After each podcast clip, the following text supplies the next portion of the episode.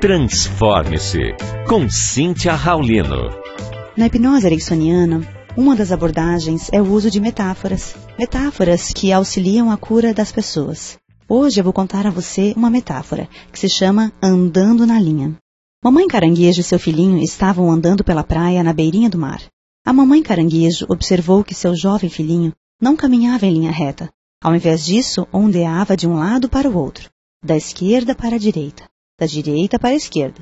Ele andava fazendo um completo zigue-zague. Meu querido, mamãe caranguejo finalmente falou, você caminha de um jeito tão difícil, indo de um lado para o outro. Seria muito melhor se você andasse em uma linha reta. Oh, mamãe, o pequenino respondeu. Me ensine como andar em linha reta e eu farei o meu melhor para que você se orgulhe de mim e para seguir o seu exemplo. É claro, meu querido. A mamãe caranguejo disse e imediatamente tentou mostrar para ele, mas seu corpo simplesmente não cooperava. Ela nunca prestara atenção à maneira como caminhava.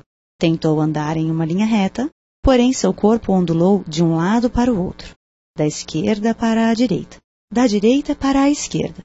Depois de muitas tentativas, ela se deu conta de que andava fazendo um zigue-zague e que nunca, jamais andava em linha reta.